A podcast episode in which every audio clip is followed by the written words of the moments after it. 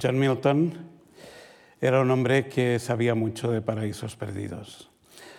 Ah, desde su juventud en Inglaterra y en Europa hasta su edad avanzada y políticamente inactiva, cuando él quedó inactivo en Inglaterra, lo vimos en la sesión anterior, o desde su participación en la República Inglesa como alto funcionario hasta su ostracismo social en sus últimos años, y desde el disfrute uh, del gozo de la vista ¿verdad? hasta la ceguera en su, en su madurez. Eh, y de hecho, eh, el poema, a pesar de su, de su, título, Paraíso Perdido, no nos presenta un solo paraíso perdido, sino varios.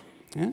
Sino varios, varias experiencias uh, de, de, pérdida, varias experiencias uh, también en un sentido de recuperación.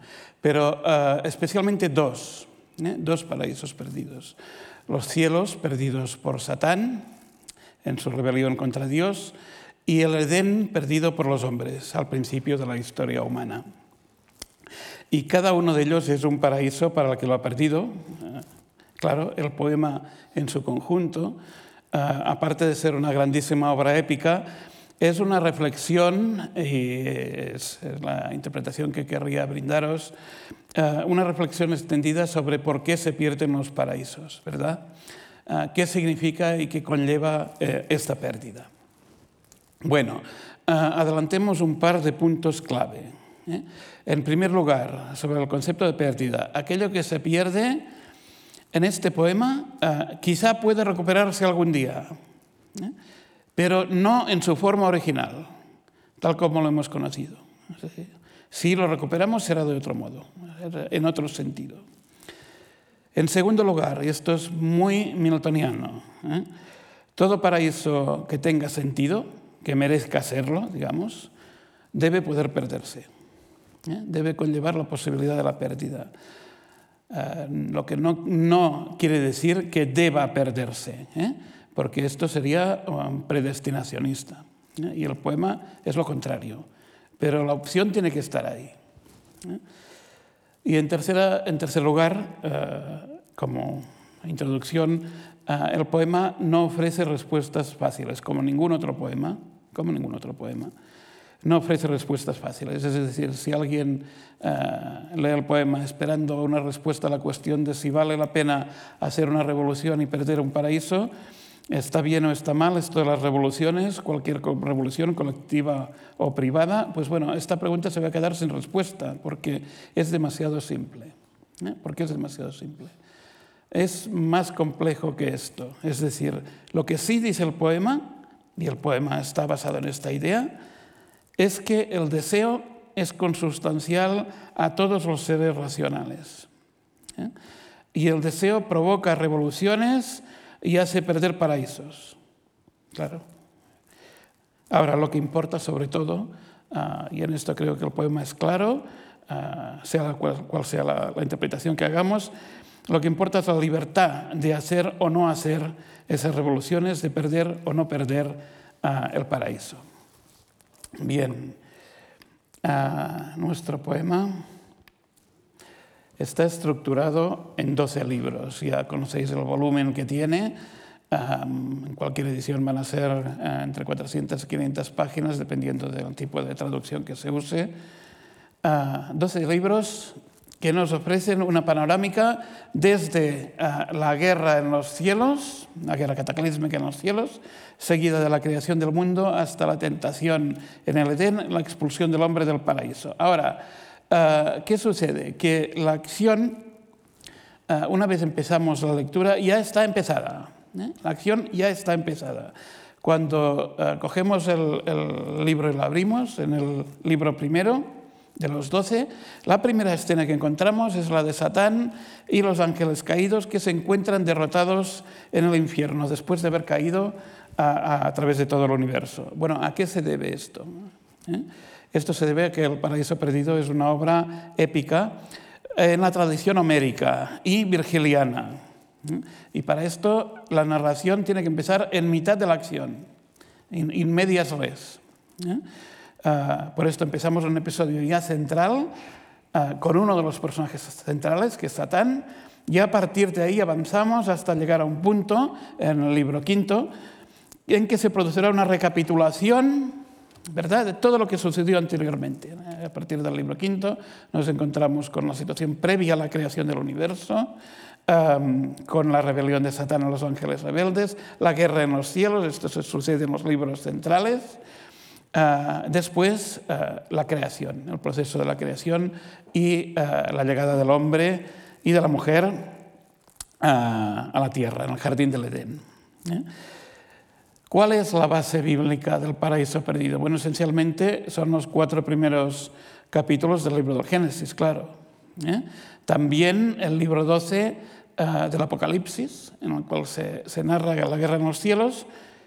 Pero bueno, todo esto es solo el punto de partida, ¿eh? porque todo el conjunto de la Biblia se ve reinterpretado en el paraíso perdido. Todo el conjunto. ¿Eh? De un modo u otro aparecen todas las situaciones. se invocan en diferentes momentos todos los libros bíblicos. Pero siempre en direcciones inesperadas, siempre en direcciones inesperadas. Milton va abriendo la Biblia, va haciendo una lectura de la Biblia uh, seria, uh, una reinterpretación de la Biblia a lo largo de toda la obra. ¿eh? Todo el conjunto de la Biblia se ve reinterpretado. Reinterpretado, pero no reescrito. Quiero hacer esta pequeña diferencia, porque Milton escribe siempre añadiendo elementos al texto bíblico. no lo sustituye, ¿eh? La acción, las acciones básicas que conocemos van a estar ahí, uh, los, los, desarrollos que conocemos ya van a estar ahí. Uh, esto, eh, él no lo sustituye, pero va añadiendo matices de todo tipo, va añadiendo situaciones, ¿eh? va añadiendo elementos. De modo que a nivel de argumento, a nivel de argumento, el resultado sea compatible con el texto bíblico. O sea que nada de lo que dice el libro del Génesis en cuanto a la acción básica se contradice. ¿eh? Lo que se cambia son las motivaciones. ¿eh? Lo que se cambia son las motivaciones de los personajes. ¿eh? Y las figuras sencillas a las que estamos acostumbrados, las figuras que tenemos bosqueadas o delineadas en las escrituras, se convierten en personajes muy complejos, con perfiles muy sofisticados, muy contradictorios también. siempre que le es posible, antes de entrar a en, la acción, eh, tenemos que tener en cuenta también la visión del universo que se nos presenta y, eh, de modo muy interesante, eh, este es un, factor clave en la modernidad del poema. Siempre que, es, que le es posible, Milton opta por una explicación física de los acontecimientos. Diréis, bueno, pero ver, los acontecimientos bíblicos son milagrosos en sí mismos, ¿no? ¿Verdad? ¿Verdad? Sí pero siempre que le es posible, en la medida que, le es compatible con la acción bíblica, él opta con explicaciones físicas y explicaciones que estén en concordia, en coherencia con los desarrollos científicos de su época. Ah, las explicaciones tienen que ser coherentes poéticamente y en lo que sea posible se han de explicar a partir de principios materiales. ¿eh? La gran excepción a esto es el hecho de que el universo del paraíso perdido es geocéntrico. ¿eh? Y sabemos que Milton ah, tenía muy claro ¿eh? Que se estaba pasando en el mundo de la cosmología de la visión geocéntrica a la visión copernicana, ¿verdad? Milton esto eh, sabemos que él ah, conoció personalmente a Galileo, a Galileo Galilei, y ah, estaba perfectamente al tanto de estos cambios. Ahora bien, es cierto que Milton coloca la Tierra en el centro, en el centro de su universo, pero la coloca, en la tierra, en coloca la Tierra en el centro de su universo, sobre todo por razones poéticas y morales. No le interesa tanto, ¿eh? no le interesa tanto avanzar un esquema científico en este sentido. ¿eh? Le interesa que la Tierra esté en el centro porque en el centro es donde, en el espacio humano y en el encuentro de lo humano con lo angélico, es donde se deciden las cuestiones centrales de la historia de la humanidad. Es donde se deciden las historias centrales de la historia de la humanidad y del sentido ah, del universo mismo. Eso tiene que tener ah, su centro, tiene que tener su, su, su núcleo en el, espacio, en el espacio de la Tierra. Uh, y Milton conserva esta idea de las nueve esferas concéntricas planetarias alrededor de la Tierra, como uh, las había puesto Dante, ¿De acuerdo? Ah, pero el universo de Milton es igualmente más abierto que el de Dante. ¿eh? Es más abierto que el de Dante. Recordemos que para Dante el infierno, el infierno está en el centro de la tierra, ¿verdad? Ah, en nueve niveles. Pero para Milton ah, la tierra está en el centro moral del universo, ¿verdad? Eh, en el centro poético, en el centro teológico, si queréis, del universo, pero el universo mismo no tiene límites. O sea que la concepción uh, del geocentrismo en sí mismo uh, empieza a variar, empieza a cambiar, ¿verdad? Es mucho más compleja. Es decir, uh, la Tierra está en el centro, sí, pero ¿en el centro de qué? Porque la materia que rodea la Tierra y los cielos mismos que están colocados, lo veis en la ilustración, en este esquema, es muy básico, pero creo que es funcional, eh, que explica Uh, muy básicamente, pero muy bien, uh, la disposición de los elementos en este cosmos de Milton. El infierno no está en el centro de la Tierra, sino que estaría en la parte, las partes inferiores, las zonas inferiores del universo, ¿eh? en una concentración de materia oscura, una concentración de materia oscura. ¿eh? Uh, y hasta cierto punto, aquí podemos pensar en términos de lo que es la física moderna, la física contemporánea una concentración de materia oscura eh, en, las partes inferiores del universo. Las partes superiores estarían ocupados, como veis en el esquema, eh, por el empirio, por los cielos, que tampoco tienen límites, que tampoco tienen límites.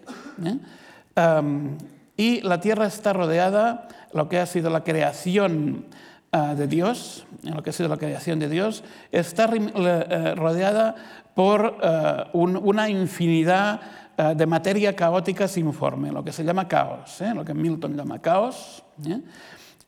y que como veis rodea la Tierra por todas partes, es materia que simplemente no ha sido moldeada todavía, no ha sido trabajada todavía por la razón, razón angélica o razón divina, ¿verdad? Es, es simplemente materia sin forma. O sea que ya veis que el universo eh, de Milton es mucho más expansivo en este sentido que el de Dante. ¿eh?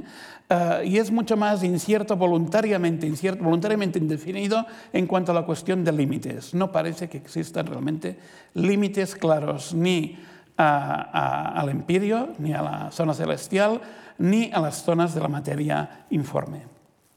Bueno, cuando hablamos de la materia informe, esto es muy importante también porque eh, Milton no ve el universo eh, como el resultado, eh, como el resultado de una irrupción de materia en la nada. No. Milton es un poeta muy materialista. Es un poeta muy materialista. Por esto necesita estos conceptos del caos, necesita estos conceptos de la materia informada o sin forma. Ah, según la interpretación de que Milton hace del, Génesis, ah, existe una materia previa que es infinita, ah, que ha existido siempre y va a existir siempre, que ha existido siempre y va a existir siempre. Esta materia es la que fecunda el Espíritu Divino y a partir de esta fecundación aparece la creación. ¿Verdad? O sea, eh, no se puede entender como la creación como el paso de la nada a algo. No, para Milton siempre ha existido algo y siempre va a existir algo. ¿eh? En este sentido, eh, también su, postura es, es, muy firmemente materialista en el sentido empírico de la palabra, ¿verdad? Dios no crea desde la nada. Como ponemos aquí, Dios no, no, crea desde la nada o, crea, o no crea ex nihilo. Crea articulando, dando forma a materia uh, que, ya existe previamente y que no tiene una articulación, no tiene una forma propia. Uh, ¿Cómo lo hace? Lo hace a partir de la combinación de los elementos, pero los elementos para Milton no son cuatro, son cinco. ¿eh? Me diréis, ¿por qué es importante esto? Bueno, a ver, no solo por curiosidad, ¿eh? no solo por, por, curiosidad, es importante porque sí Milton puede distinguir entre la naturaleza de los hombres y la de los ángeles. Entre la naturaleza de los hombres y, y, la de los ángeles. Eh, porque los hombres y los ángeles son muy parecidos en el universo de Milton. ¿eh? en lo que importa son lo mismo. En lo que importa son lo mismo. Es decir, um, tienen uh, una capacidad moral y una capacidad de raciocinio, tanto los hombres como los ángeles. Esto es lo que realmente importa. Ahora bien, para la acción del poema, claro, Milton necesita que esencialmente haya unas diferencias de sustancia ¿eh? uh, entre los ángeles y los hombres. Entonces los hombres están formados de los cuatro elementos, como el resto de la naturaleza, en proporciones diferentes. Pero existe un quinto elemento, ¿verdad? Existe un quinto elemento, lo que los alquimistas llamaban el éter o la quinta esencia, es decir, una materia tan sutil, ¿eh? uh, tan uh, pura, que no puede verse, ¿eh? pero que existe de todos modos y es la que cohesiona, la, que mantiene en, en funcionamiento al universo. Los ángeles están hechos uh, de, de, éter, de, este, esta materia, uh, de esta quinta esencia de esta materia uh, más noble, más pura, ¿eh? que no se puede ver, pero que tiene una sustancia física, material también, es atómica también, si queréis decirlo. ¿eh? Está hecha de átomos también. entonces, los hombres están hechos de sustancia elemental, existen en el tiempo, como ponemos aquí en el esquema, existen en el tiempo y son destructibles. Es decir, los hombres van a conocer la muerte en algún momento, a partir de, de, de la caída en el pecado, claro. ¿eh? A partir de la caída en el pecado. Hasta ese momento, Adán y Eva supuestamente son inmortales. ¿eh? Pero el cuerpo de los hombres puede conocer la muerte. El cuerpo de los ángeles, no. ¿eh? El cuerpo de los ángeles está hecho de sustancia empírea, como os digo. También existe en el tiempo, igual que los hombres, pero es indestructible. ¿eh? Entonces, esta es la diferencia, si queréis, conceptual, ¿eh? para que entendamos uh, un poco las diferentes posiciones físicas que ocupan los hombres y los ángeles. Cómo, cómo es posible que los ángeles uh, vuelen, se metamorfoseen, adquieran formas de hombre o de mujer, uh, como lo hacen en el poema, um, asuman Uh, puedan ver a infinita distancia, uh, puedan, uh, digamos, atravesar los cielos. ¿Cómo pueden hacer todo esto? Porque su sustancia es diferente. ¿eh? Su sustancia es diferente. Pueden contraerla también ¿eh? hacia una forma más física o pueden dispersarla según la acción del poema lo pida. ¿eh? Yo creo que esto es importante porque Milton está intentando, en la medida de lo posible, siempre, siendo un poeta muy espiritual, está al, mismo tiempo uh, dotando de un contenido uh, material, de, un, de, un, de, una apreciación de lo que es la materia física también a lo largo de todo el poema. Pero lo verdaderamente, lo verdaderamente importante es que la razón, ¿eh? el elemento de la razón, el elemento moral básico, ¿eh? está compartido igualmente por los hombres y por los ángeles. ¿eh?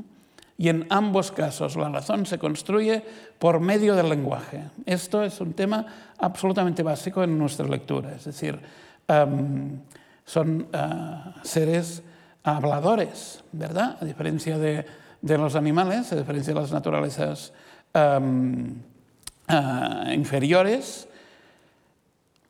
los hombres y los ángeles están dotados de lenguaje. ¿Cómo están dotados de lenguaje? Por ello tienen acceso a la razón. Y esto los hace susceptibles de responsabilidad moral.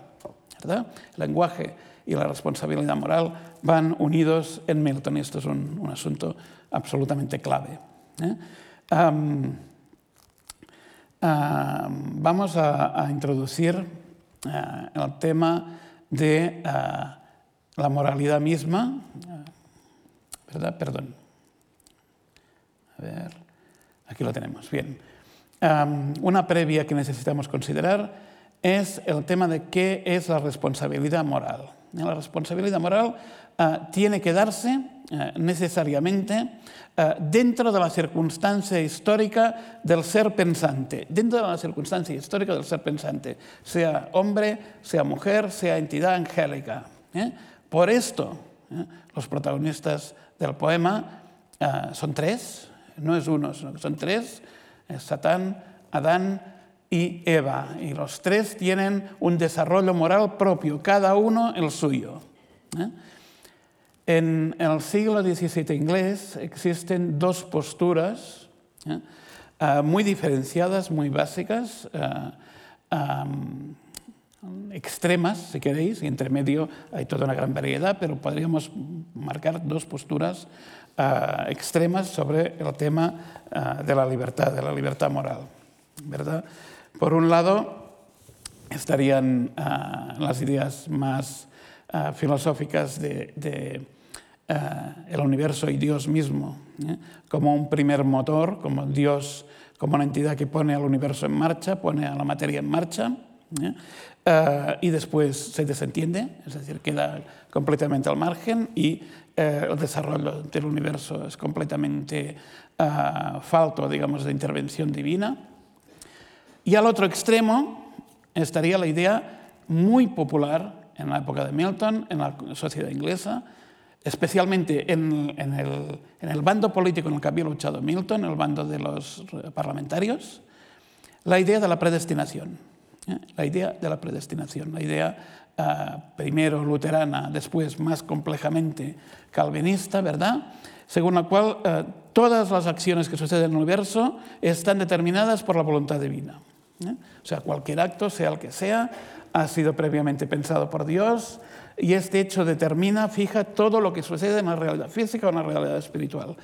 Uh, y como Dios es omnipotente, toda la realidad presente o pasado o futuro está establecida por él. De otro modo no sería Dios. ¿eh?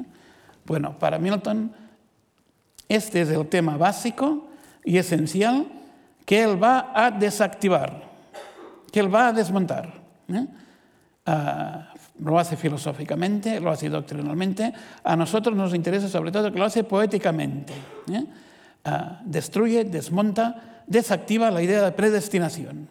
Uh, para Milton, lo que es importante es la compatibilidad, la compatibilidad entre un lado la existencia de Dios y por otro la libertad humana. La libertad humana. Bueno, uh, humana y angélica. ¿eh? De hecho es igual. Es decir, la libertad de los seres racionales. ¿eh? Milton compatibiliza en este poema, y de hecho ya lo venía haciendo desde bastante antes, desde la, la Areopagítica, por ejemplo, su defensa de la libertad de prensa, uh, la idea de que Dios tiene conocimiento de pasado, presente y futuro, con la idea del libre albedrío. Es decir, como Dios existe fuera del tiempo, como Dios existe fuera del tiempo, no predestina lo que sucede, sino que sabe lo que va a suceder, que es otra cosa. No predestina lo que sucede, sino que sabe lo que va a suceder. ¿eh? Pero la acción humana tiene que ser libre. Lo tenemos en este fragmento de Areopagítica, si veis las cuatro últimas líneas de la cita. Uh, pone, hay muchos que se quejan de la divina providencia por permitir, mm, permitir a Adán que transgrediera. Lenguas necias. Bueno, esto es un exabrupto muy típico de Milton, ¿verdad? Uh, cuando Dios le dio la razón, les dio libertad de escoger, pues la razón no es más que la capacidad de elección. Hubiera sido de otro modo un Adán artificial, un Adán tal como lo vemos en el teatro de títeres. Esto uh, Milton lo lleva claro ya desde mucho tiempo antes. Y es interesante que su entorno pensaba en términos contrarios. ¿eh? Es decir, Milton fue tan antimonárquico, tan antipapista como Cromwell mismo. Eso está claro. ¿eh? uh, tan republicano, tan contrario al catolicismo como lo fuera Cromwell. Pero la idea que tenía de la libertad filosófica era la contraria. Era la contraria. De que tiene que haber un espacio para la decisión humana, igual que tiene que haber un espacio para la decisión angélica. De otro modo, no puede haber una antropología cristiana propiamente dicha. ¿eh? Esta antropología cristiana tiene que incluir, tiene que incluir la noción, de manera básica, la noción de libertad. Si no fuera así, los paraísos no se perderían. Es decir, eh, los paraísos serían cancelados, ¿verdad? O estaría previsto que se perdieran, pero no existiría la acción humana o la acción angélica, la acción racional que establece una elección, ¿verdad? Definitiva en el curso de los acontecimientos vitales. ¿eh?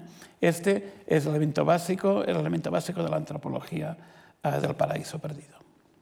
Y ahora vamos a, escuchar a Milton, y lo, lo escucharemos en la voz de Abilio Echevarría, la versión del Paraíso Perdido que tenéis publicada en Alianza, que creo que es una de las mejores existentes en castellano.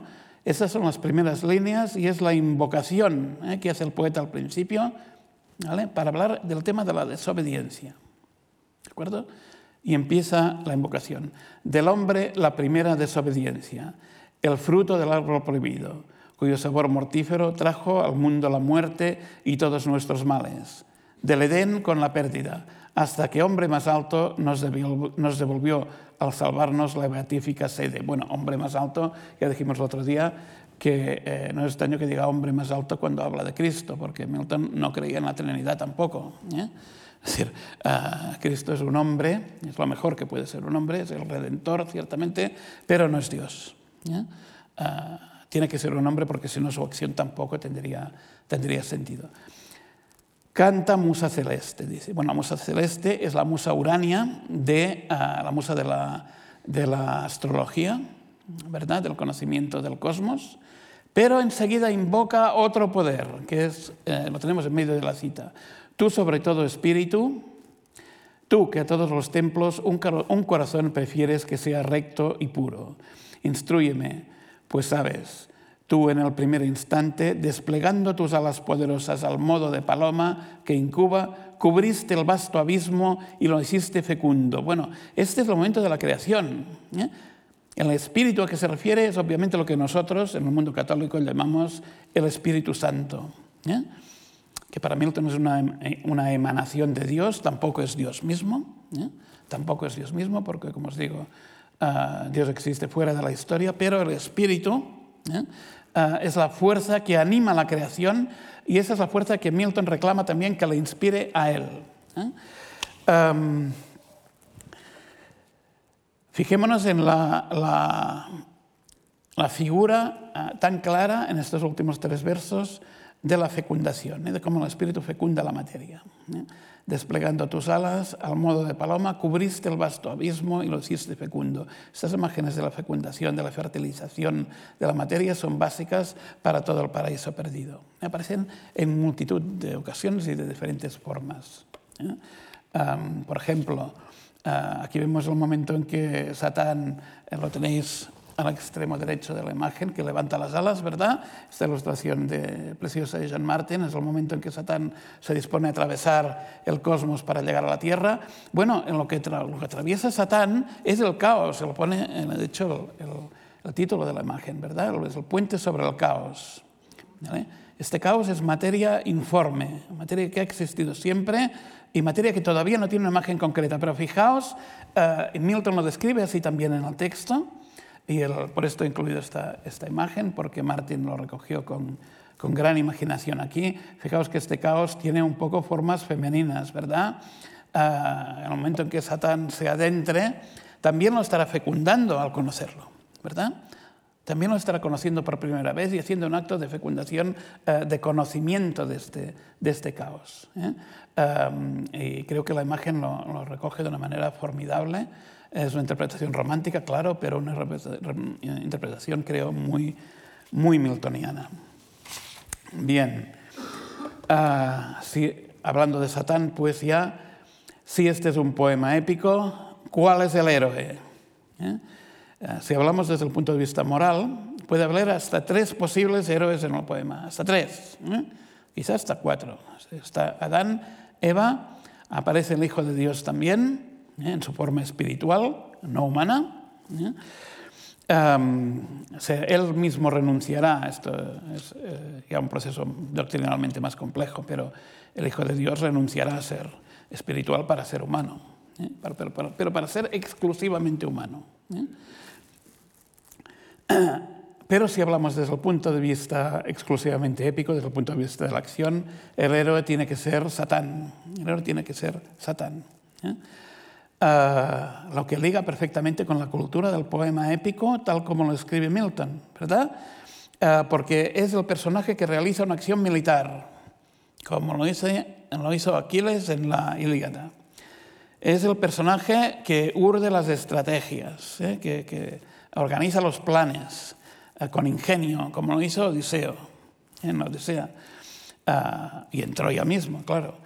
Eh, y es el personaje que conquista una nueva tierra. ¿eh? Conquista, de hecho, dos tierras, eh, el infierno y, la tierra, el mundo de los humanos. Conquista una nueva tierra como lo hizo Eneas. Entonces Satán tiene vínculos con todos ellos, Pero uh, lo realmente importante en este personaje es que en este poema no tiene nada de alegórico.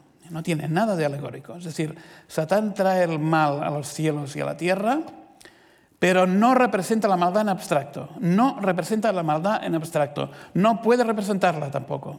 ¿eh? Porque para Milton la maldad consiste en las opciones que mal escogidas, ¿verdad? Las opciones mal escogidas o mal razonadas. ¿Eh? Opciones vitales mal escogidas o mal razonadas. La maldad no es un elemento abstracto, es un elemento que corresponde a la razón del hombre o a la razón de los ángeles. ¿eh? Y se genera dentro de la razón del hombre o dentro de la razón de los ángeles. Sé que si, tomáramos esa idea que, que Borges utilizó una vez para referirse al tránsito de la poesía épica hacia las novelas, ¿eh? De las alegorías a las novelas, entonces El paraíso perdido estaría mucho más cerca de ser una novela, ¿verdad? Este poema estaría mucho más cerca de ser una novela que de ser una alegoría a un poema didáctico, mucho más. ¿eh? Porque hay un principio de humanización en todas las figuras, ¿eh? en Satán mismo. Uh, ya sabemos cuáles son las bases bíblicas del personaje de Satán, ¿verdad? Uh, el personaje que aparece como serpiente en el libro del Génesis, aparece ya como Satán en el libro de Job, uh, aparece como príncipe de Babilonia en Isaías, uh, vale, para la época medieval y para el Renacimiento todos estos personajes diferentes y eran uno solo, y era Satán mismo, ¿verdad? Pero el personaje de Milton, de Satán, es mucho más que la suma de esos tres papeles bíblicos. ¿eh? Es un ser en evolución constante. Es un ser, un ser en evolución constante, un ser que va cambiando a medida que uh, leemos el poema. Es un ser que está en rebelión constante, y aquí el tema básico de las revoluciones. ¿eh? Un ser que está uh, en guerra contra los hombres, en guerra contra Dios, y también, aunque secretamente, esto lo veremos en un momento, si, si nos es posible, en guerra consigo mismo, en guerra consigo mismo. Por eso es tan fascinante, porque Milton le ha dotado de múltiples facetas. ¿eh? Le ha dotado de múltiples facetas. Bueno, lo encontramos, como os decía, al principio del poema. Uh, ahora usaré las ilustraciones de Doré, de Gustave Doré, uh, que son grabados románticos, claro, postrománticos, vaya, pero que una vez más, ¿eh? quizá tiene un extremo de melodramatismo, eh, un extremo quizá excesivo de melodramatismo en las imágenes, pero es uno de los grandes intérpretes visuales de Milton, sin duda, sobre todo en el tema uh, de la espectacularidad eh, que Milton busca en el poema y que Doré le da en las imágenes. Bien, Satán aparece en el libro 1, derrotado en el lago del infierno, eh, uh, se levanta y empieza a reunir a sus tropas que han caído uh, en la oposición, en la guerra contra Dios, en los cielos. Esto es lo primero que encontramos al principio del, del paraíso perdido. Y uh, escuchamos su voz en su primer monólogo, y aquí os cito un fragmento, y os digo en la versión de uh, Abilio Echeverría, podemos escuchar a Satán cómo recupera los ánimos para sí mismo y recupera los ánimos para sus seguidores, ¿eh? para los ángeles rebeldes. Y fijémonos cómo habla, ¿eh? qué, sensación uh, de fuerza y de tenacidad ¿eh? hay en este, en este personaje. Del libro primero. Dice, no todo está perdido. El tesón indomable, el afán de venganza, un odio inextinguible, un coraje que nunca cede ni se entrega, sino, ¿qué es sentirse no vencido en la lucha? No han de quitarme nunca su ira o su fuerza, la, la ira o la fuerza de Dios, esta gloria. Humillarse medroso, hincar en pos de gracia la rodilla implorante, deificar la fuerza de quien hace bien poco al temor de mi brazo dudaba de su imperio, eso fuera ignominia, mucho más humillante que la caída misma. La fuerza o bien la astucia utilizar podremos para hacer guerra eterna al eterno enemigo. El eterno enemigo aquí es Dios, obviamente, que ahora triunfa en el colmo de su gozo, rigiendo el reino de los cielos, cual tirano absoluto. Bien, si esto se le o quien leyera esto en 1667, en el momento de la publicación del poema, iba a tenerlo muy claro, ¿verdad? Iba a tenerlo muy claro. Reconocería el discurso de oposición a la tiranía. Reconocería el discurso de oposición al absolutismo monárquico. Es decir, este Satán es también un agente político. ¿Eh? o es sobre todo, especialmente en los primeros libros, un agente, un ser político, ¿verdad? Y los antiguos uh, revolucionarios, los antiguos republicanos como Milton mismo, inevitablemente iban a sentir un punto de identificación, ¿verdad? Un punto de, proximidad. Y bueno, un texto como este um, no vale solo para el siglo XVII, claro, ni vale tampoco solo para la oposición al absolutismo, vale para cualquier época o para cualquier movimiento de resistencia a una autoridad tiránica, ¿verdad?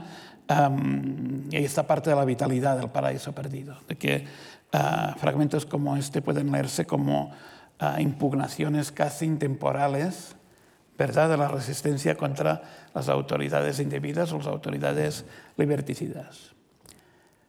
Pero no se trata solo de esto, claro. ¿eh? Las cosas son más complejas.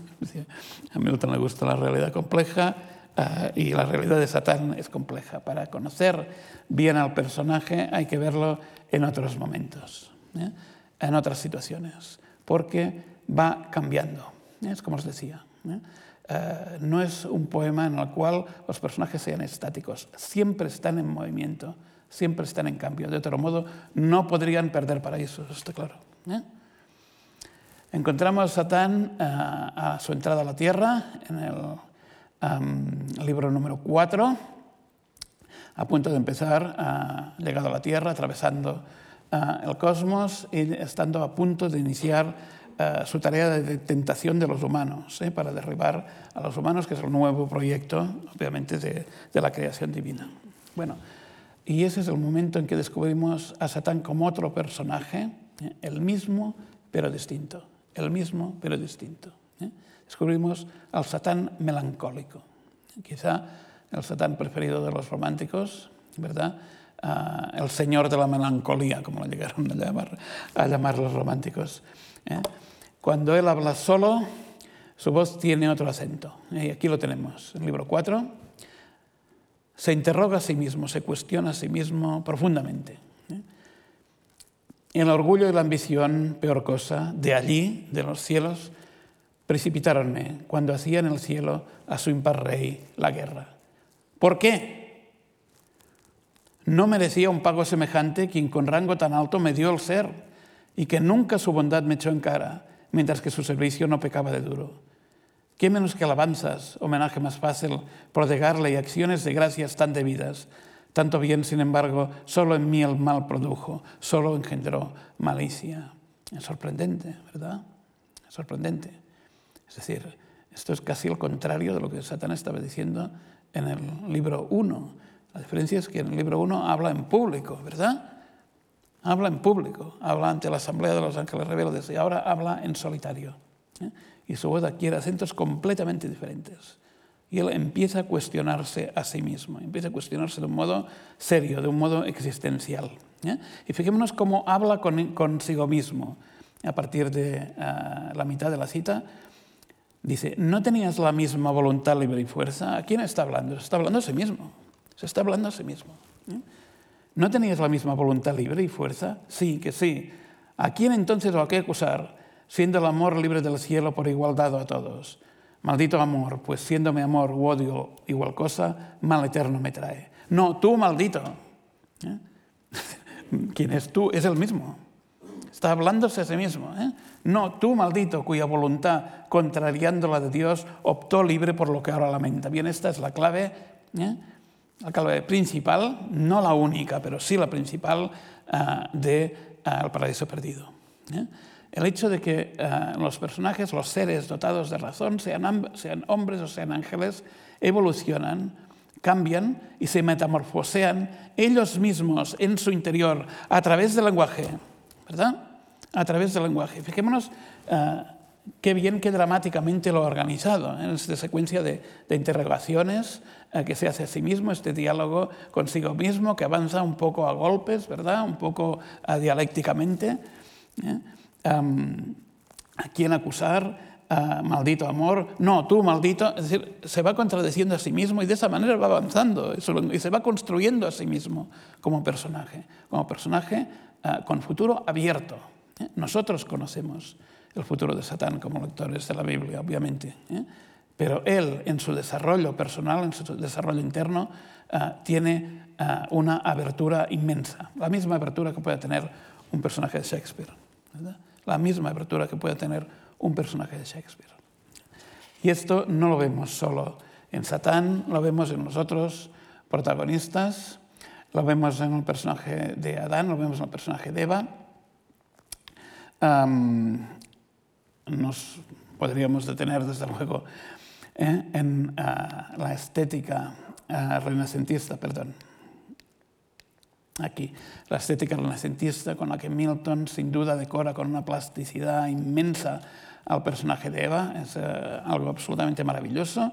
Um, concede al mismo tiempo escenas de, profundo erotismo y es un gran poeta erótico y el paraíso, perdido, perdón, um, debe leerse, una de sus lecturas debe ser como un poema erótico también, y un poema de reivindicación uh, de la sexualidad, sexualidad, claro, dentro del matrimonio, se entiende que Adán y Eva son el primer matrimonio, uh, pero una reivindicación muy clara, nada puritana, eh, muy uh, sensual, de la experiencia sexual como conocimiento del propio cuerpo y como conocimiento del otro. Bien, pero creo que tenemos que centrarnos bastante para, para ofrecer, digamos, una, una, visión coherente en esta charla en el tema principal, que es el tema de la relación entre el individuo y el lenguaje, ¿eh? entre la identidad y el lenguaje. Bien, uh, oiremos la voz de Adán por un momento.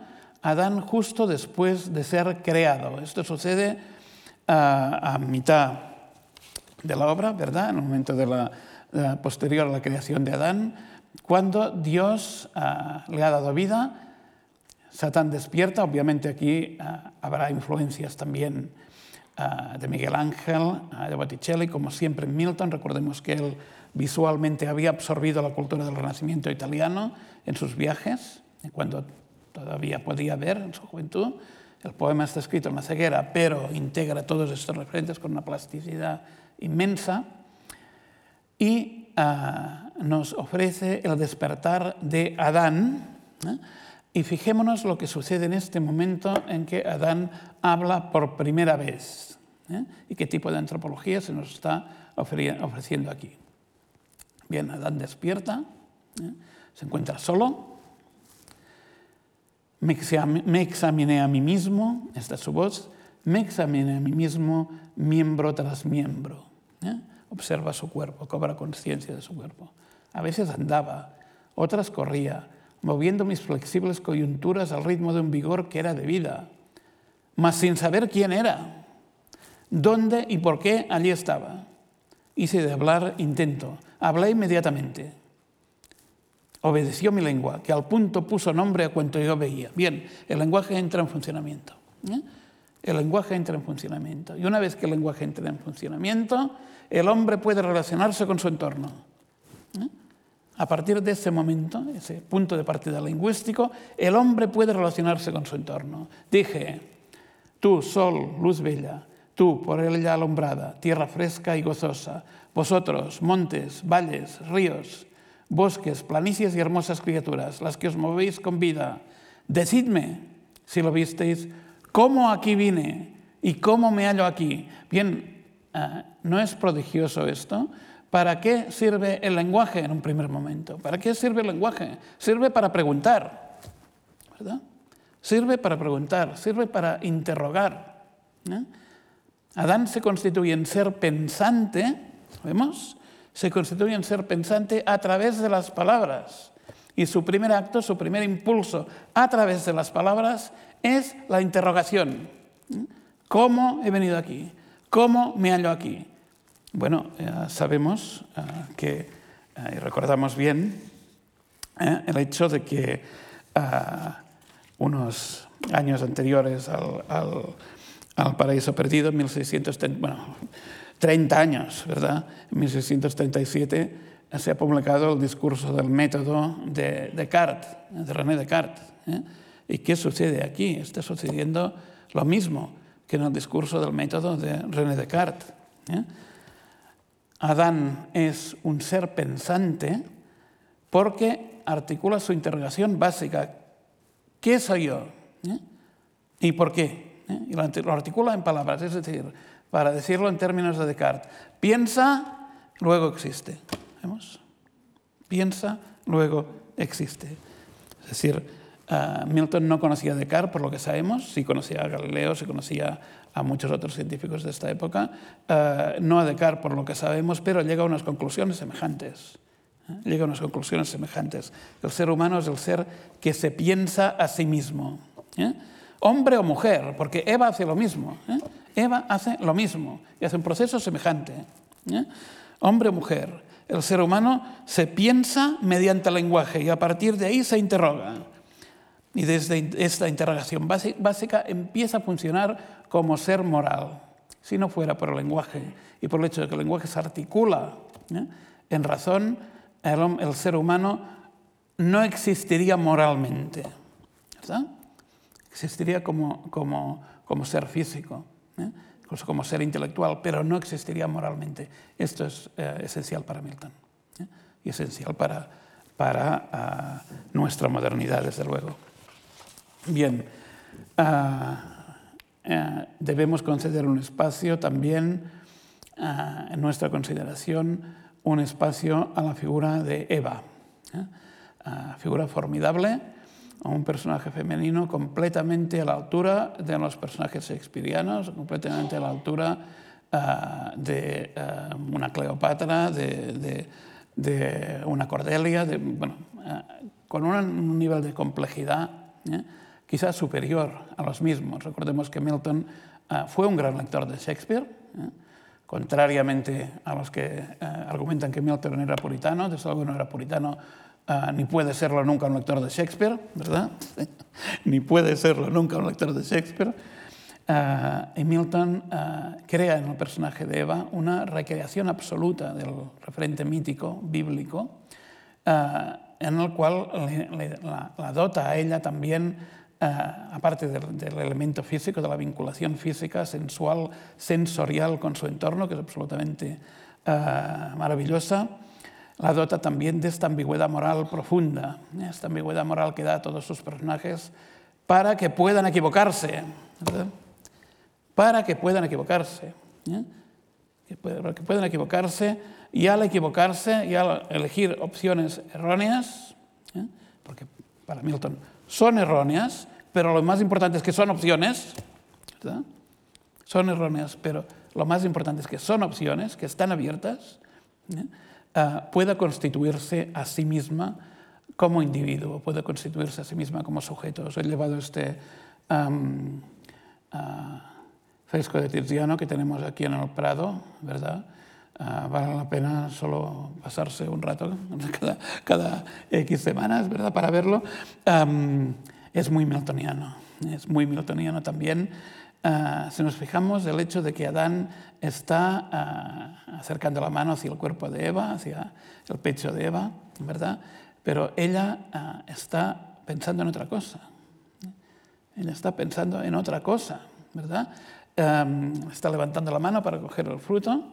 También en Milton, lógicamente, coge ella primero el fruto, después lo coge Adán, aunque cada uno de ellos tiene motivos diferentes. ¿eh? Cada uno de ellos tiene motivos diferentes. ¿eh? bien explicados, bien argumentados y bien discutidos, ¿eh? en contradicción con ellos mismos. pero este cuadro creo que ofrece un poco una perspectiva miltoniana en el hecho de que vemos la mirada de Eva cómo se levanta, se proyecta hacia arriba, ¿verdad? Un movimiento, este movimiento tan neoplatónico, ¿eh? tan neoplatónico, uh, de ir más allá, ¿eh? ¿verdad? Ir más allá uh, del cuerpo, ir más allá de lo físico para obtener algo más, ¿eh? para obtener algo más. Uh, y vamos a escucharla en el momento supremo, ¿verdad? Que sucede en el número 9, en el volumen, en el libro número 9 del Paraíso Perdido. Momento en que ella queda sola ante el árbol, ¿cierto? Satán la conduce hasta el árbol, pero ella tiene su momento de soledad, ¿eh? tiene que tener su momento de soledad indispensablemente para poder convencerse a sí misma. Porque lo importante para Milton no es que la convenza otro, ¿eh? no es que la convenza otro, ¿eh? es que se convenza a ella misma de lo que hay que hacer o lo que no hay que hacer. Y vamos a escucharla ante ah, el fruto, en este monólogo que ella hace ante el fruto del bien y del mal. Grandes son tus virtudes, dice. El mejor de los frutos, sin duda. Bueno, hasta incluso tu alabanza no oculta quien te veta a llamarte el árbol de la ciencia. De la ciencia. ¿eh? Esto tiene que resonar con fuerza no solo bíblica, no solo bíblica, sino cultural. ¿eh? En el siglo XVII y en las puertas eh, de la modernidad, en las puertas de la ilustración al llamarte el árbol de la ciencia, del bien y el mal a un tiempo la ciencia. Él, Dios, nos prohíbe gustar de ti, mas esto aún más te me encarece, pues que tal veto alude al bien que comunicas y a la necesidad que de ese bien se posee. Si se posee y sigue desconocido, es como si no se poseyera. claro, ¿verdad? ¿De qué sirve la virtud? ¿Eh? Si la tenemos sin escogerla. ¿De qué sirve la virtud si la tenemos sin escogerla? ¿Eh? debe responder a una elección, si no, no tiene sentido. En suma, ¿qué nos veda sino el saber? ¿Qué nos están prohibiendo sino el saber? Nos veda lo que es bueno, el ser sabios. Tales vetos no obligan. Esto ya es más discutible, ¿verdad? Tales vetos no obligan. ¿eh? Claro, ella tiene, tiene que justificar el hecho de que precisamente por estar prohibido, precisamente por estar prohibido, el conocimiento resulta más atractivo. ¿eh? Qué bien conoce Milton esto, qué bien lo ha experimentado en su vida, en, su proyecto revolucionario, en su participación en la República, ¿verdad? En lo que él veía también como proyecto de futuro, eh, un proyecto eh, de rompimiento con lo conocido y que terminó en, fracaso, como sabemos. Nos veda lo que es bueno, el ser sabio. Tales vetos no obligan. ¿Qué temo, pues? Mal dicho ¿Qué sé lo que yo debo temer en mi ignorancia de lo bueno o lo malo, de Dios o de la muerte, de la ley o el castigo? De todo es el remedio este divino fruto, que sobre bello al ojo y grato al gusto tiene la virtud de hacer sabios. ¿Qué es lo que me estorba alcanzarlo y nutrirme a la vez cuerpo y alma? Dijo así, y alargando temeraria la mano, la mano en hora mala al fruto, se lo llevó a la boca. Bien, este, este es el momento de culminación. En ese momento entra la muerte en el mundo. ¿verdad? Entra la muerte en el mundo y se pierde el paraíso. Entra la muerte en el mundo y se pierde el paraíso. Sí, se pierde el paraíso, pero ah, ¿qué se gana? ¿Eh? Es que se gana algo. Se gana muy claramente, ¿eh? se gana muy claramente la capacidad del hombre o de la mujer de constituirse a sí mismo en ser moral. Este es el punto. De constituirse a sí mismo en ser moral. ¿eh? Por esto Milton necesita el monólogo y necesita los monólogos tantas veces a lo largo del paraíso perdido, porque los monólogos son los momentos en que el personaje se habla a sí mismo, ¿eh? a veces sin saber lo que va a concluir, a veces sin saber cuál va a ser la conclusión. ¿eh? Pero se habla a sí mismo o se habla a sí misma y de ese modo se va construyendo mediante el lenguaje como ser moral. ¿eh? Esto es el elemento básico quizá, aparte de los elementos cosmológicos, materialistas, eh, sexuales, de los que hemos hablado en esta presentación, quizá el elemento más básico y que nos lleva eh, más poderosamente al valor del paraíso, del paraíso perdido, ¿verdad? Es cierto que eh, al fin debe perderse el Edén, igual que Satán debió perder también el reino de los cielos, debe perderse, quizá pueda recuperarse, esto Milton lo trata también en, eh, el último libro, quizá pueda recuperarse, pero será de, otro modo, será en otras circunstancias, será de otra manera. ¿eh? Pero en medio ¿eh? nos hemos constituido nosotros mismos en tanto que seres actuantes, en tanto que seres pensantes, en tanto que seres de razón y de conocimiento, en seres morales también. Bueno, así se pierden los paraísos, pero así también se escriben los grandes poemas. Muchas gracias.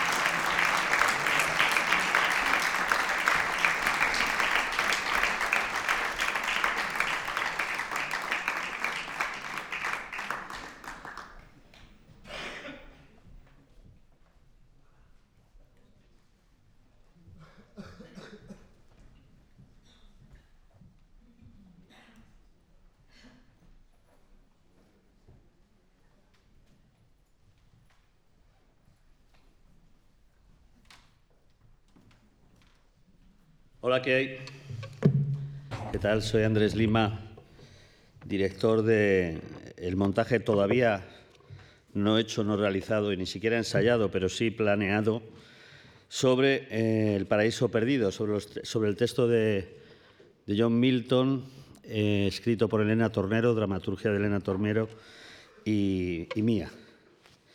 Bien, muchas gracias por la charla tan sabia eh, yo voy a ser mucho más mundano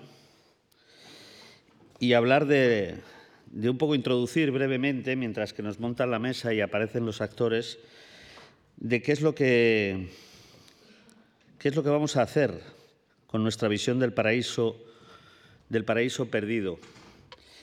Para, para alguien eh, eh, agnóstico como yo, no creyente, la lectura del paraíso es, es, muy interesante. ¿no? Eh, el hecho de haber, del que el mundo nazca de, una expulsión, ¿no? Eh, de alguna manera, al, al, ponerme en el lugar de, Milton y de los personajes de Milton, hay que, hay que ponerse en el lugar del creyente de alguna manera, ¿no? para poder explicar para poder representar esto que se hace. Y esta propia contradicción que existe también dentro de, para mi gusto, de, Milton, que hace un texto muy bonito y muy ambiguo en muchos casos, donde se contradice muchas veces, es algo muy revelador y nos hace cuestionarnos a nosotros mismos quiénes somos y de dónde, y de dónde venimos y, cómo leer este gran libro, ¿no? al igual que, cómo leer la Biblia.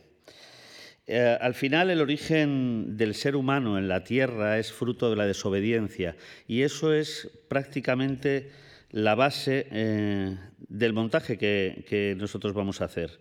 Voy a leeros un, muy brevemente un escrito pequeño que hice para el programa que puede ayudarnos o por lo menos representar un poco la idea que, presidirá de luego la lectura. La lectura serán mm, dos trocitos nada más, uno del inicio del Paraíso Perdido, en donde seguimos más al pie de la letra eh, la escritura original. Nos hemos, hecho un poco, hemos hecho como los clásicos, como los griegos, ¿no? que, en donde la obra no es tan importante como, como se cuenta. Es decir, Antígonas había, había muchas, había muchas electras y muchos edipos. No tenían esa rigurosidad con los derechos de autor los, griegos. Y en este caso el paraíso es el, directamente el de, el de Elena Tornero. Paraíso perdido, un batir de alas, un relámpago, un golpe contra el suelo. Satán se retuerce de dolor, nace el dolor. Satán se levanta, nace la rebelión. Dios y Satanás, obediencia o rebeldía. Adán y Eva. Estos cuatro personajes protagonizan este cuento lleno de rabia y furia, contado por un ciego, John Milton, que significa una cantidad considerable de nuestra cultura occidental. Este montaje es el intento de comprender nuestros comportamientos, de saber si la fe es solo un plan preconcebido para asegurar, para asegurar la obediencia, si la espiritualidad es la intangibilidad de la libertad o la perpetuación del miedo. En la revisión de nuestros mitos descansan las eternas preguntas, las que tenemos que seguir haciéndonos. ¿Quiénes somos? Como decía antes, ¿cómo deseo vivir? ¿Cómo afronto la muerte? El paraíso perdido, la Biblia, son libros en los que podemos creer o libros que podemos interpretar como las más bellas poesías. Me eduqué agnóstico y creo en la capacidad de la duda. Satanás me reta hoy a hacerle preguntas a ese que se llama Dios, creador, autor. Hoy el teatro se mira en el espejo del mito, como los antiguos, y John Milton, este ciego inmortal, nos guía en estas tinieblas. Porque para los que no obedecemos se nos reservan las tinieblas. Para los que creemos que la manzana, ya sea de la bruja de Blancanieves o del demonio, está muy buena, y el pecado original extraordinario. Y Dios lo sabe.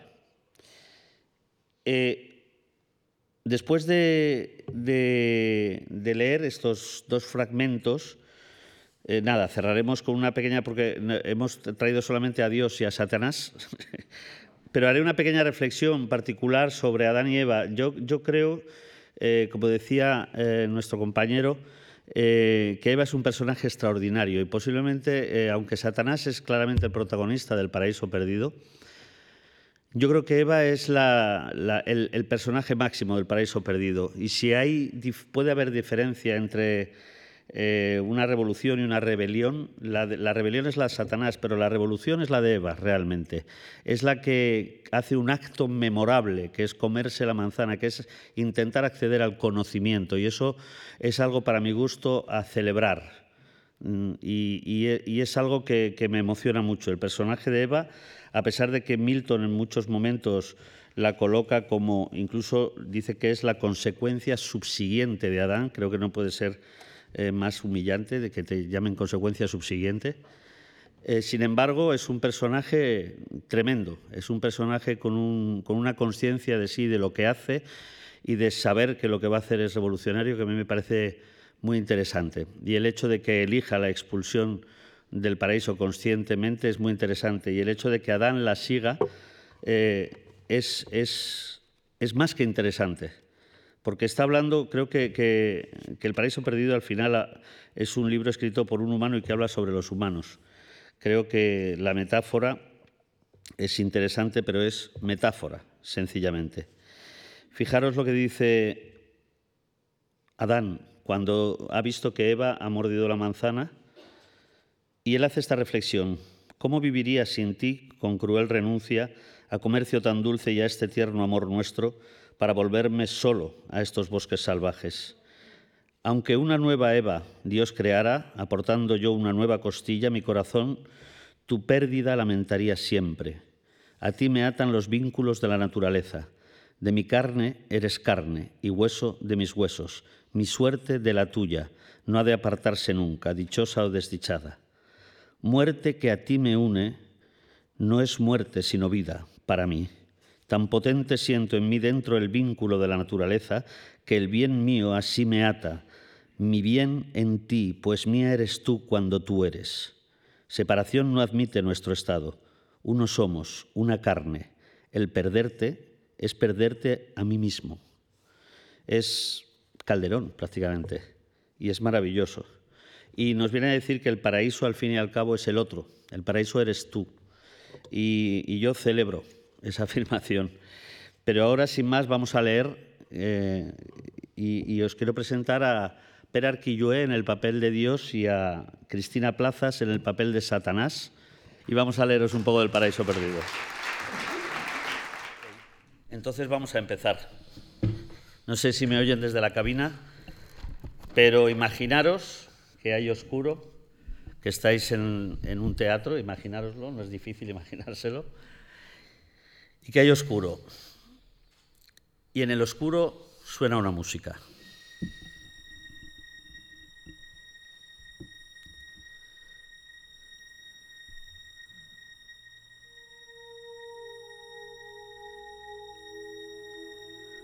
Escenario casi vacío. Oscuridad.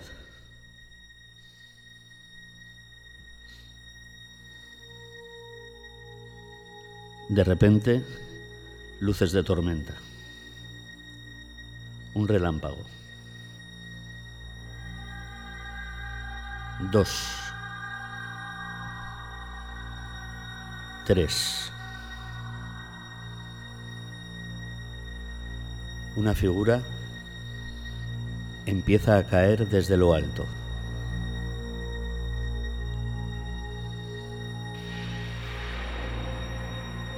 Muy despacio.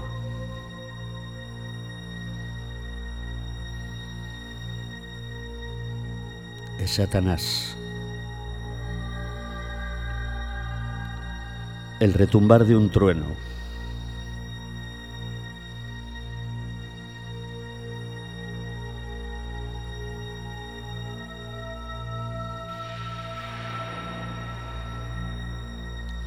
Un batir de alas.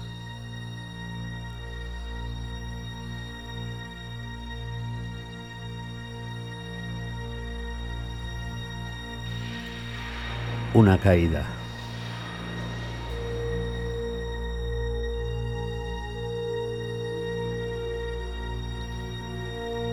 Se escucha una voz. Un batir de alas. Una caída. Estás en un lago ardiente. Acabas de caer en él. Y ahora despiertas. Ahora es cuando tú despiertas. Empieza a iluminarse una figura encogida en el suelo. Despiertas y lo primero que sientes es dolor. Tus huesos, tu cuerpo, todo tu ser siente el dolor. Antes no sabías qué cosa era el dolor. Ahora sí. Ahora lo sabes.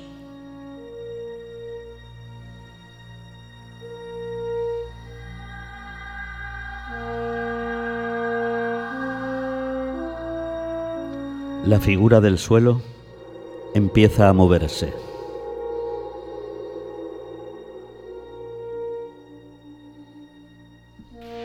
El lugar del que caísteis era tan distinto. Abre tus angélicos ojos. Deja que estos descubran tu nueva morada. ¿Te gusta? Aún está vacía. Casi vacía un pavoroso océano de ardientes llamas, melancólicas regiones, dolorosas sombras. Un lugar sin reposo, sin paz, sin descanso.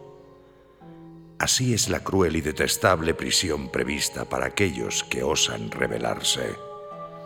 Oscura, gris y lejana, tan alejada de Dios y de la luz del cielo, como tres veces del centro al polo más remoto.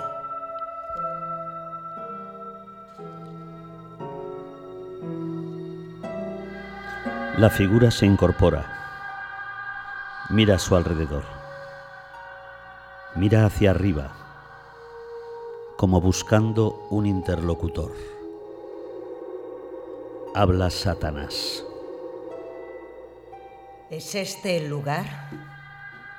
¿Es esta la región, la tierra, el clima? ¿Es esto lo que hemos de habitar en lugar de nuestro cielo? ¿Esta oscuridad por toda aquella claridad? ¿Me oyes? ¿Me oyes? Calla, esperando una respuesta. Silencio. Muy bien. Silencio. Pues que así sea. Adiós, campos felices habitados de dicha. Horror, yo te saludo, yo os saludo, profundidades del infierno. Recibid a vuestro nuevo Señor. Ni el espacio ni el tiempo podrán trastocar mi mente, pues en ella misma su propio lugar habita y puede incluso en cielo transformar el propio infierno, o en infierno transformar el mismo cielo. No importa qué sea ahora, ni dónde esté, si sigo siendo igual, si sigo siendo el mismo, si soy tan solo inferior a ti. ¿Me oyes? ¿Me oyes? Sé que me oyes.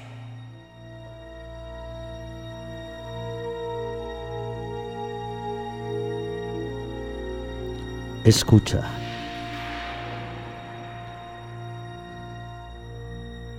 Silencio.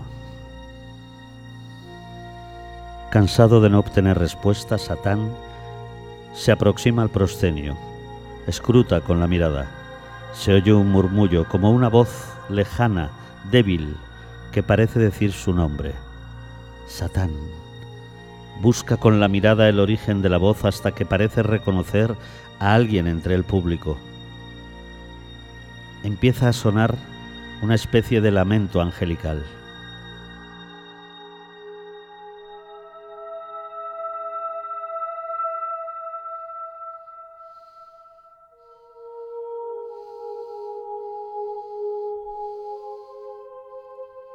Belcebú,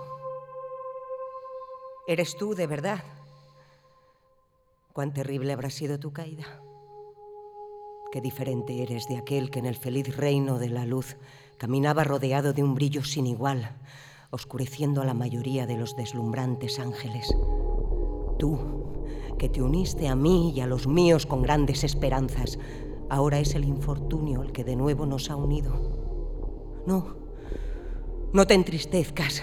¿Qué importa una batalla fracasada? No todo está perdido aún. No pienso arrepentirme de mis actos. No pienso someterme, ni rendirme, ni arrodillarme, y aún menos suplicar su perdón. Eso sería aún más vergonzoso que esta humillante caída. Levántate. Levántate, Belcebú, compañero, estamos aquí y estamos vivos. La voz angelical sigue emitiendo su extraño canto, una ligera vacilación. ¿Y si Él nos ha dejado vivos para hacernos sufrir eternamente? ¿O para hacer de nosotros sus esclavos? Tal vez nos ha tomado como prisioneros de guerra y nos quiere trabajando aquí, en el corazón del infierno, para servir en sus negocios más oscuros. ¿De qué nos sirve estar eternamente vivos si nuestras penas también han de ser eternas? De una cosa estoy seguro. Hacer el bien nunca será nuestro oficio. Ese es justamente el objetivo del poder a quien combatimos. Salgamos de este mar de olas ardientes. Allí podremos reposar y reunir a los nuestros. Satán yergue su cuerpo de colosal estatura tras el cual se proyectan unas alas descomunales. Empieza a iluminarse la zona del público. Satán se dirige a él. Público y ángeles caídos son ahora una misma tribu reunida, expectante ante su titánica figura. Ángeles caídos, príncipes, potestades, guerreros, la flor más brillante del cielo, ese cielo que antes fue vuestro, ahora ya para siempre perdido. ¿Puede un desconcierto tal herir a espíritus eternos? ¿Acaso escogisteis este inmundo lugar tras el cansancio del combate como lugar de reposo de vuestro honor vencido? ¿O es que jurasteis en postura tan vil adorar al vencedor que ahora nos contempla? Nosotros, que fuimos querubines, arcángeles incluso, despertad, arriba, levantaos, poneos ya en pie, o hundíos eternamente en esas aguas. Empieza a oírse un rumor de una multitud que va alzándose. Primero tímidamente, después cada vez con más fuerza. Satán sonríe complacido. Los capitanes y jefes de mis tropas se levantan, se ordenan, se reúnen ante mí, su general. Observa la reunión de sus huestes con orgullo emocionado. Va reconociendo uno a uno a sus compañeros. Ahí están Moloch, príncipe demonio del país de las lágrimas. Veis su rostro salpicado por la sangre de los niños que murieron por él y las lágrimas de sus desconsolados padres. Gamos, demonio del orgullo y de los falsos elogios. Astarot, príncipe y señor de la mentira, la vanidad y la pereza. Baalim, demonio de la astucia, con tres cabezas y unos ojos de fuego que pueden responder a toda pregunta del pasado y del futuro. Tamuz, inventor de las armas. Dagón, mitad hombre y mitad pez. Tabernero del infierno. Mamón, demonio de la avaricia, la injusticia, la abundancia deshonesta, nuestro mejor embajador.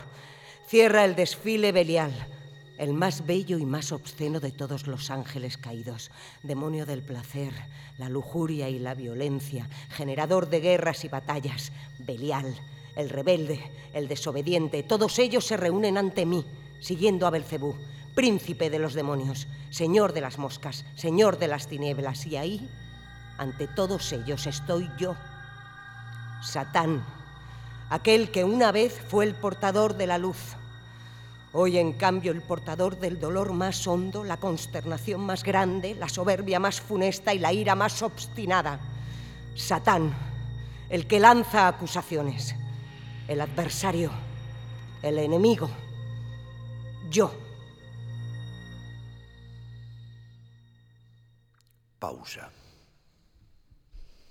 Satán observa.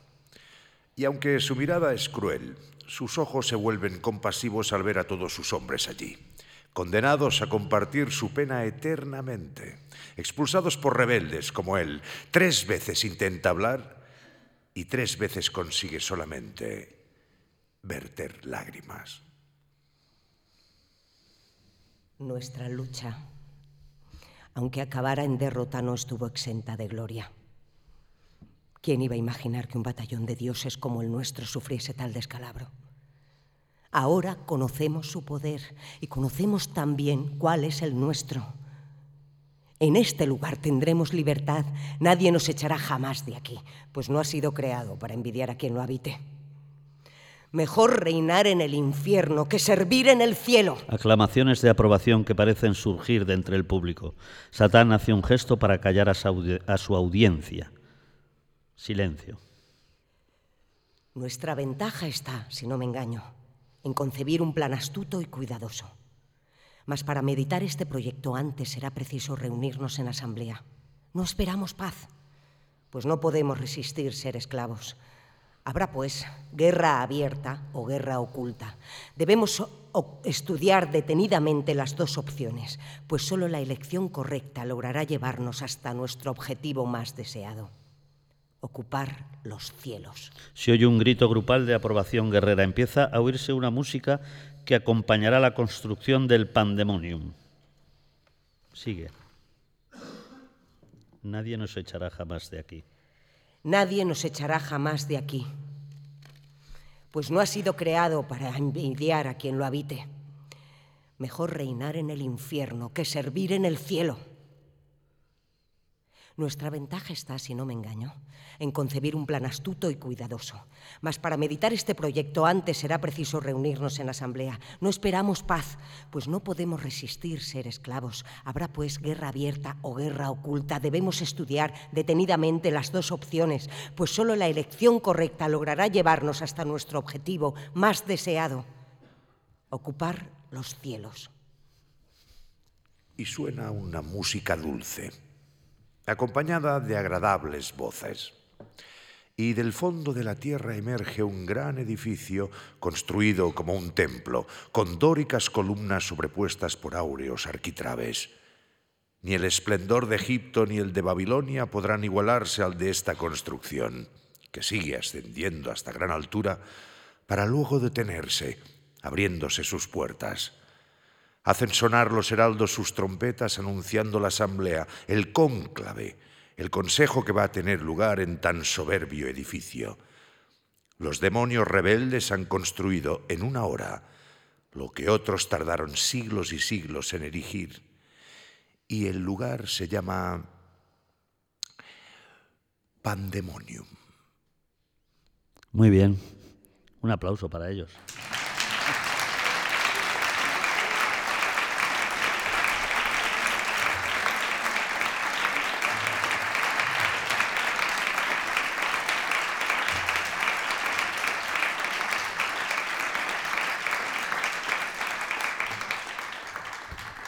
Este es el inicio de la función en la que Dios todavía es una voz, que después pasa a ser una voz que hace de apuntador, que después pasa a ser una voz que es el autor, que pasa a ser Dios.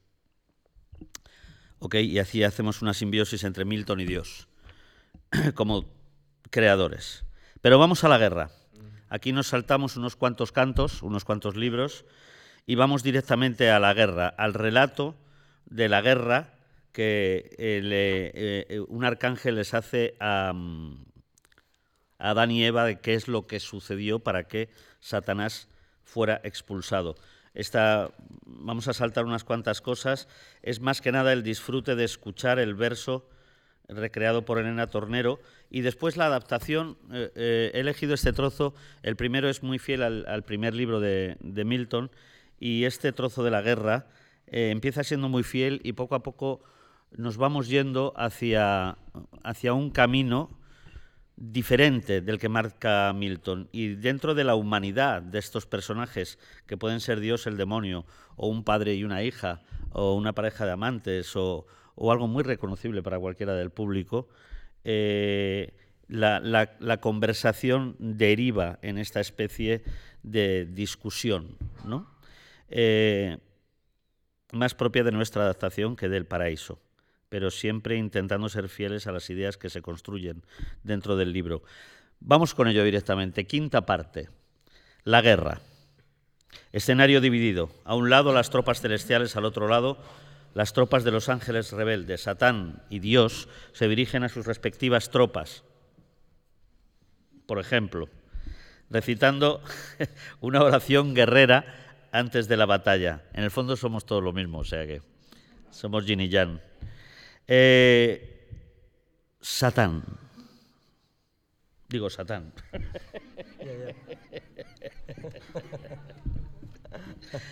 Satanás a sus tropas. Vámonos.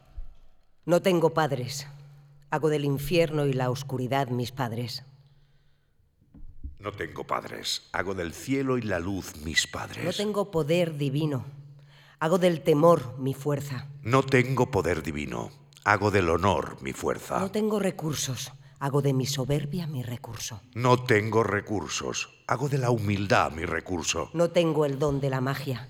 Hago de mi transformación mi poder mágico. No tengo el don de la magia. Hago de mi coraje mi poder mágico. No tengo vida ni muerte. Hago del infierno mi vida y mi muerte. No tengo vida ni muerte. Hago de lo eterno mi vida y mi muerte. No tengo cuerpo. Hago del valor mi cuerpo. No tengo cuerpo. Hago del valor mi cuerpo. No tengo ojos. Hago del resplandor del rayo mis ojos. No tengo ojos. Hago del resplandor del cielo mis ojos. No tengo oídos. Hago del silencio mis oídos. No tengo oídos, hago del buen sentido mis oídos. No tengo brazos. Hago de la ira mis brazos. No tengo brazos, hago de la serenidad mis brazos. Satán y Dios avanzan desafiantes. Se miran, ligera vacilación. Hay una pugna entre los dos. Ambos desean conquistar ante el público la primacía de la historia. Dios, Mostrando su poder irresistible, silenciosos, marciales, avanzaban.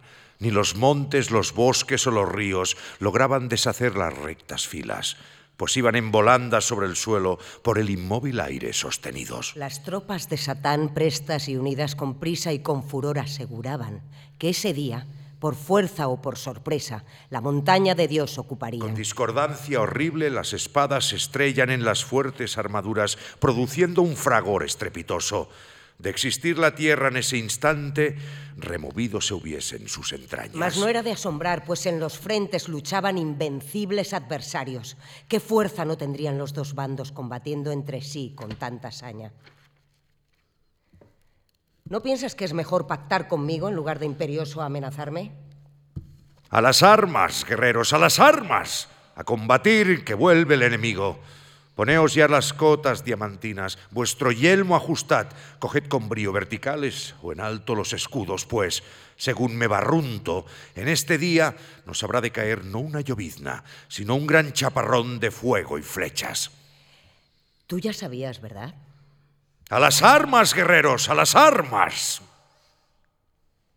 ¿Qué sucede? ¿A dónde van? ¿Por qué no avanzan ya los vencedores que antes orgullosos se acercaban? ¿Qué hacen? ¿Están bailando? ¿Por qué sacuden sus cuerpos de forma enloquecida? Satán ríe a carcajadas, sus tropas demoníacas ríen con él. Dios. De haber continuado así, del mismo cielo, solo un montón de trozos quedaría. Si el Padre Omnipotente en las alturas, sentado en su sitial inalcanzable, con su visión global de los sucesos, no hubiera ya previsto este derrumbe, aceptando también sus consecuencias en orden a lograr lo que buscaba. ¿Ah, sí? ¿Y qué es lo que buscaba? De mi gloria esplendor, hijo querido. Han pasado dos días ya de lucha y el tercero te ha sido destinado. Esta es tu hora, hijo mío. Todo lo permití para que tengas la gloria de ganar este combate, pues su final depende de tus manos. Conduce, pues, las ruedas de mi carro que hacen temblar al cielo en sus cimientos. Empuña tú, por mí, las fuertes armas. Conseguirás vencer a esos rebeldes que, cual hijos que son de las tinieblas, habrás de perseguir hasta arrojarlos desde el cielo a la hondura del abismo. Dios, Dios se ha referido al Mesías, al unigénito Hijo. Satán lanza un grito de rabia. Dios, entusiasmado. Tanto cambió la faz del valiente hijo que infundía terror y nadie pudo fijar sus ojos ya sobre los suyos cuando se fue a batir al enemigo. Las tropas rebeldes temblaron al verlo. Fueron todos cayendo de cabeza y el fuego de la cólera infinita les acosó hasta el fondo de la cima. Tardaron en caer nueve jornadas. Rugía el caos atónito y perplejo, mirándolos pasar por su anarquía y tasando el valor de aquel desastre. Abrió al final sus fauces el infierno, cerrándolas después de recibirlos. Aquel era su hogar más apropiado, rebosante de fuego inextinguible, asilo del dolor y de la pena. Y sonrió el cielo al verse liberado. Y regresó el Mesías victorioso en su carro triunfal, y el enemigo para siempre quedó fuera del cielo. Una ligera vacilación. Satán se recompone. Mientras su hijo, su otro hijo, se abrasaba en el infierno, el Padre omnipotente y sempiterno dijo así. Se equivocó el enemigo. No hay tantos rebeldes. A muchos arrastró con sus embustes, pero son muchos más los que obedecen. No, eso no. Dijo algo más. Dijiste algo más. Para evitar que el enemigo se enorgullezca del daño ocasionado, muy pronto crearé otro mundo. Un nuevo mundo. Un lugar llamado Tierra. Allí ha de nacer un gran linaje que habitará esa tierra, no este cielo, hasta que, una vez probada su obediencia, según lo que su mérito decida, subirá hasta aquí, y la tierra se hará cielo, y el cielo se hará tierra. Y bebe whisky. Satán aplaude. Disfrutaste mucho con tu guerra, ¿verdad, padre? Fuiste tú quien inventó la guerra, Satán. Tú la iniciaste. ¿Cómo iba yo a iniciar algo que ni siquiera sabía que existía? ¿Quién fue el primero en alzar un ejército contra su monarca? ¿Quién fue el primero en crear un ejército de ángeles? No para hacer una guerra. ¿Ah, no? No. Eso fue creación tuya. No interpretes el papel de humilde ahora. Mi orgullo no soporta la falsa modestia. Tu orgullo nunca soportó demasiadas cosas. No fui yo quien inventó la guerra. ¿No eres tú el creador? Yo solamente fui el humilde peón que puso a prueba tu invento. Tú eres el omnipotente, el que se anticipa al futuro, el que todo lo sabe. Sabías que esto iba a suceder y no hiciste nada para impedirlo. Al contrario, fuiste tú quien me creó perfecto pero envidioso. Tú quien me creó persuasivo para convencer a todo un ejército. Nos creaste numerosos y rebeldes para alzarnos contra el cielo. La guerra era inevitable. No lo era para un ser omnipotente. Y ese detalle del infierno. Dios está en los detalles, dicen. ¿Qué detalle? El infierno no existía. Tú creaste el infierno pocos días antes de la rebelión. Oh, celestial casualidad. ¿Por qué no impediste esta guerra? ¿Tanto la deseabas? ¿Acaso te divierte el sufrimiento de otros seres? Al principio llegué a pensar que era así, ¿sabes? Pero no. Tus objetivos eran otros, ¿verdad, padre? ¿Qué ángel de nuestro rango hubiese accedido a servirte en el infierno por voluntad propia? ¿Algún voluntario? No, imagino que no. Ahora me he perdido, claro. Tú me Por creaste. lista. Tú me creaste sabiendo ya que mi lugar sería el infierno y luego planeaste la mejor estrategia para llevarme hasta allí. Por eso inventaste la guerra, por eso presentaste, oh sorpresa, a tu querido hijo ante todos nosotros. Un momento, es aún peor de lo que imaginaba. ¿Quién es el cruel aquí? ¿Por qué me trataste durante tanto tiempo como a tu hijo preferido? ¿Por qué me creaste digno de poder llegar a serlo? ¿Por qué me diste esperanzas? Y luego nos convocas a todos y das una fiesta. Y dices que has engendrado un hijo y que a él debemos obediencia. Sabías que sentiría envidia. Creaste esa situación para hacer florecer la envidia en mis entrañas. Tú necesitabas la guerra, no yo. Necesitabas una guerra para creer, crear el infierno. Necesitabas un infierno para colocar allí tu parte oscura, Padre. Solo así podías continuar siendo perfecto, astuto, muy astuto, Padre. Aunque no sé si es muy propio de un padre hacer algo así con un hijo. Tampoco es propio de un hijo escoger la rebelión. Tú la escogiste. Es lo único que pude escoger, revelarme. Pero yo no escogí el lugar que tú me diste en esta historia. Ese papel no lo escogí yo. No lo niegues. Tú me pusiste ahí. Eras libre de obedecer. Libre de obedecer. ¿A quién? A un igual. Yo no soy tu igual. ¿Y eso quién lo dice? Yo no nací demonio, nací ángel. Y tú me utilizaste. ¿Por qué iba yo a querer utilizarte? Porque siempre lo haces. No intentes disimular. Al poder nunca le gustó la disidencia. Aquellos que cuestionan, que protestan, que reclaman. El poder Siempre tiene problemas con ellos. Molestan. No, si lo que reclaman es justo. ¿Y quién decide que es justo y que no lo es? ¿Es justo mi destino? ¿Es justo que decidas crear un nuevo mundo para acentuar aún más mi sufrimiento? No está en mi plan hacerte sufrir. No, yo creo que sí. Sabes muy bien que cuando sufro hago daño. Padre, creaste una nueva especie débil, estúpida y peligrosa y le dijiste, creced y multiplicaos. ¿A quién se le ocurre algo así?